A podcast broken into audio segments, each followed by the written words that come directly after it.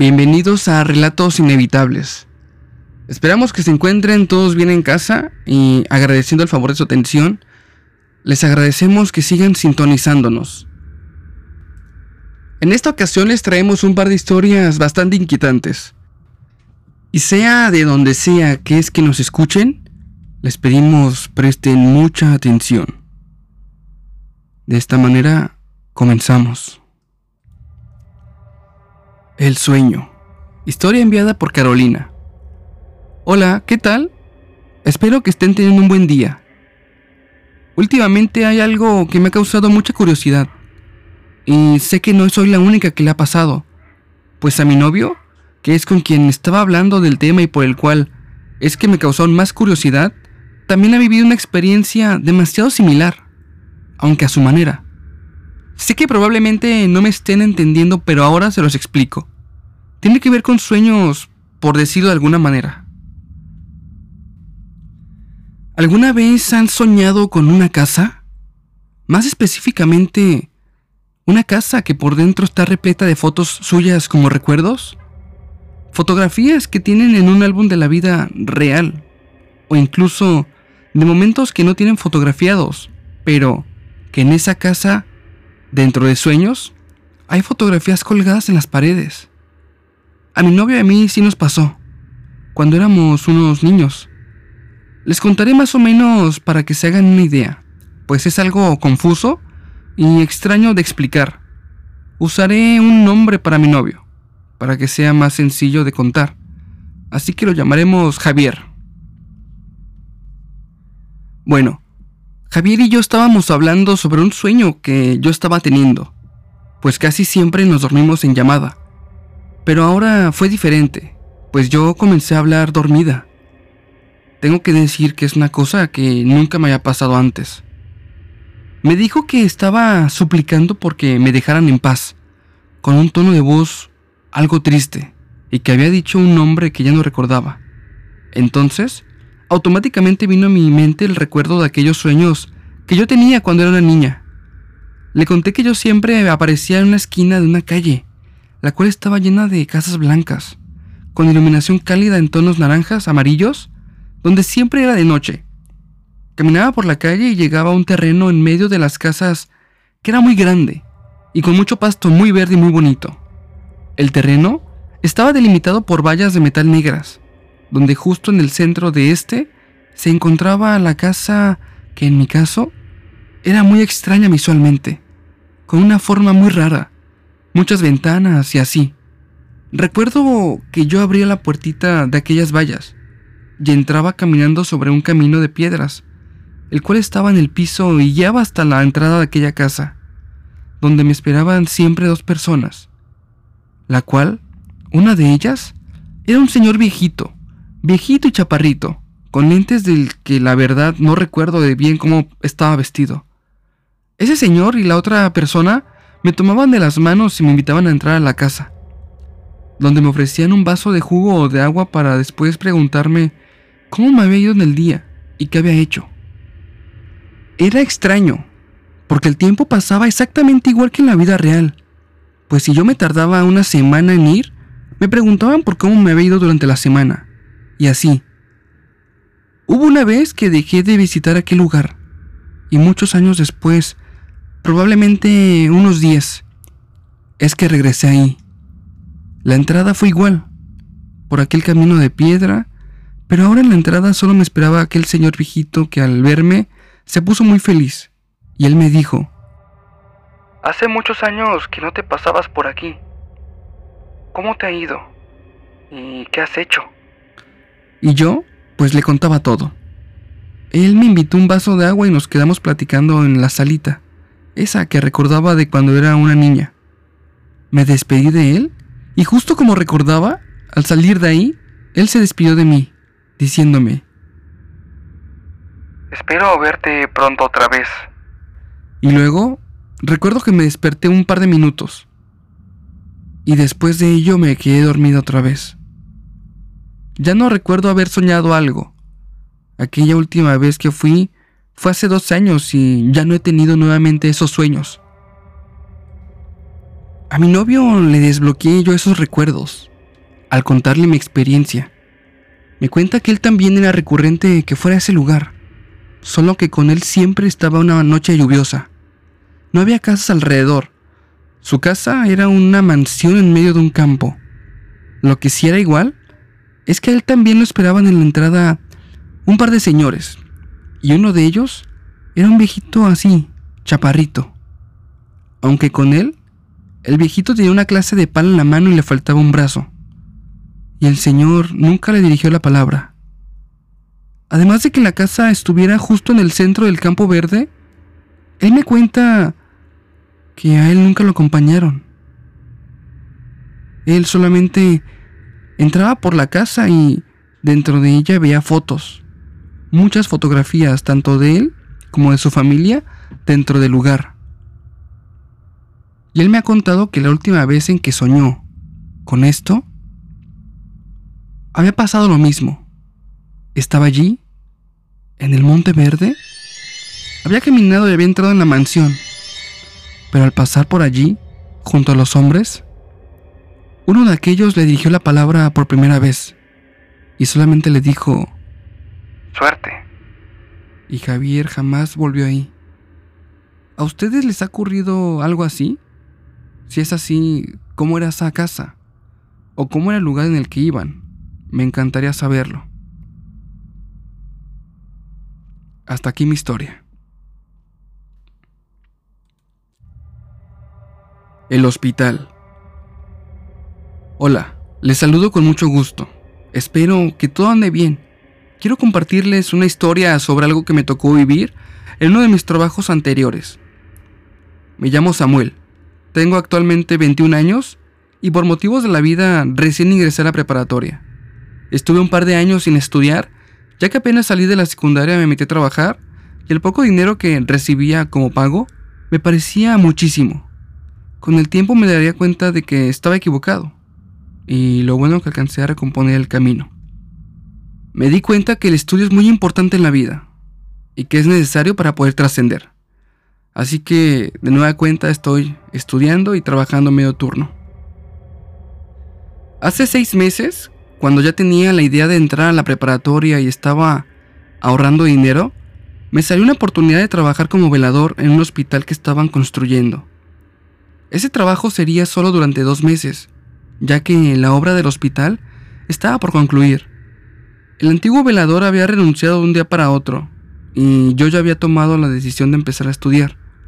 Así que renuncié a mi empleo en el que estaba y vi la oportunidad de ahorrar estos dos meses para entrar a estudiar Además de que la paga en este trabajo al ser de noche iba a ser muy buena.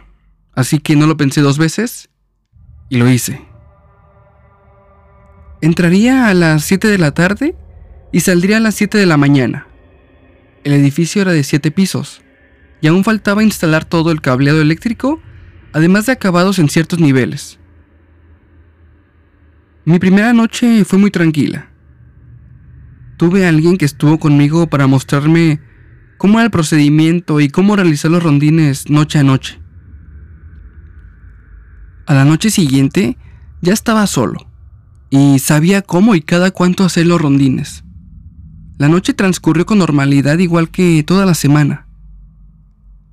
Nunca había trabajado en turnos nocturnos y me di cuenta que es muy cómodo. El silencio de la noche, yo marcando mis ritmos en el trabajo y estando solo me daba chance de disfrutar algo que siempre me ha gustado, y es un poquito de soledad. Soledad y silencio para mí.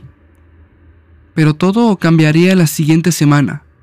Durante mis turnos tenía unas situaciones que si bien no eran paranormales, sí eran raras, ya que empezaba a escuchar por las noches así como grillos, y ya al amanecer parecía de manera sincronizada que varios perros ladraban a lo lejos.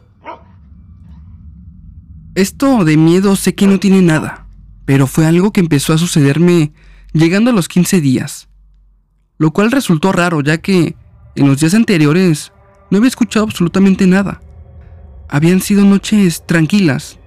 Yo notaba y me parecía raro, pero bueno, no le tomaba mucha atención a esto que sucedía. Así continuarían estas tres semanas, pero comenzando el siguiente mes, todo se volvería más intenso. Y bueno, difícil de llevar en la guardia. Comenzaba la semana. Recuerdo que era un lunes. No serían más de las 10 de la noche. Estaba preparándome un café en la oficina donde tenemos los monitores para vigilar. Y además, me calentaba en el horno un pan con cajeta que me iba a comer. Mientras esperaba, revisaba los monitores. Me di cuenta que en el cuarto piso noté que había un objeto en el pasillo. Lo primero que pensé es que quizás los trabajadores habían dejado herramienta o ropa allí por la prisa de salir. Me serví mi café y volví a mirar el monitor. Me di cuenta que ahora lucía despejado el pasillo. Pero pensé que quizás me había confundido. Preferí no darle mucha importancia y me puse a cenar. Todo marchaba tranquilo. Escuchaba música y estaba frente a los monitores. Hablaba con una amiga que recuerdo me contaba sobre sus problemas con su novio y yo la escuchaba. Cuando pude ver en el monitor que algo cruzaba por una oficina. Era un animal, no muy grande, pero que andaba en cuatro patas. Esta cámara era del tercer piso, y me pareció un tanto extraño. De seguro un perro se había metido. Tomé un sorbo de mi café, tomé mi linterna y salí de la oficina. Cuando caminaba en dirección del elevador, le comenté a mi amiga que iba a hacer un rondín. Ella me dijo que estaba bien, que además aprovecharía de dormir ya, pues era tarde y mañana tendría que levantarse temprano. De pronto ya estaba frente al elevador. Este ya venía bajando, y en un par de segundos más ya estaba frente a mí. Se abrieron las puertas y yo ingresé en él. Bajé del elevador cuando llegué al piso número 3. Me dirigí a la zona donde había visto al perro y lo busqué. No lo vi ahí adentro, así que pensé que quizás se habría metido en algún otro lugar. Pero buscando y buscando no lo encontré. No lo veía. Cosa rara ya que para acceder al edificio es por elevador. Ya que las escaleras las tienen bloqueadas porque están colocando piso en ellas. ¿Me lo había imaginado? No. Sí lo había visto, pero ¿dónde estaba? Por último revisaría el baño. Si ahí no estaba, entonces no sabía dónde más, ya que ya había peinado todo el piso. Me dirigí a los baños. Me detuve afuera de ellos porque escuché claramente un tipo de aullido. Sonaba que esto era desde adentro. Allí empecé a sentir que el miedo se apoderaba de mí. Toqué la puerta con la lámpara y empecé a abrirla lentamente. Entré de igual manera. Y al fondo vi la silueta del perro que había visto en cámaras. Chiquito, ven para acá. ¿Estás perdido? Recuerdo cómo el perrito, de estar temblando, se quedó solo muy quieto. Luego, comenzó a dirigir lo que pareciera ser su cabeza hacia mí. Yo lo vi como indefenso y me dio pena. Pero este sentimiento se iría disipando, porque el perro comenzaría a girar su cuerpo hacia mí y daría un par de pasos y se detendría. Y lo que vería a continuación me haría perder casi la razón. Ese perro comenzaría a pararse en sus dos patas traseras. Se estaba incorporando lentamente y yo sentía que lo que estaba viendo era un sueño, porque parecía imposible. El perro, o lo que sea que fuera, con dificultad empezó a avanzar hacia mí. Lo hacía con un paso muy lento, pero firme. Yo di un par de pasos hacia atrás, solo para toparme con la puerta que estaba cerrada. Sin despegar los ojos del perro, abrí la puerta y salí de ahí. Detrás de mí, ese perro estaba aún persiguiéndome. Corrí hacia el elevador lo más rápido que pude y de milagro no tardó demasiado. Bajé y me encerré en la oficina. Llamé a mi supervisor pero no contestaba. Habrán pasado cinco minutos entre intentos de comunicarme con él que escuché que el elevador se abrió. Sentí que el aliento me faltaba. Quedé como petrificado. Al cabo de un par de segundos vi pasar un perro como si nada, hacia la puerta principal, y solo salió y no volvió más. Tembloroso me senté. Tenía tanto por procesar, pero no podía hacerlo en ese momento. Me costaba muchísimo entender qué es lo que había pasado. Los demás rondines que aún me restaban, claro está que no los hice, ya que por turno se realizaban tres. Uno a la una de la mañana, el segundo a las tres y el tercero a las cinco. Se darían las siete de la mañana y salí. No serían más de las nueve cuando mi jefe me devolvió el llamado. Me preguntaba si todo estaba bien, que lo disculpara porque no pudo contestarme. Yo no le dije nada. Solo le inventé algo que no era nada importante para justificar las ocasiones en que le llamé. Pasé el día en mi casa durmiendo y, bueno, muy pensativo. A la noche no quería regresar al trabajo. Se llegó la hora. Preparé mis cosas y partí rumbo al hospital.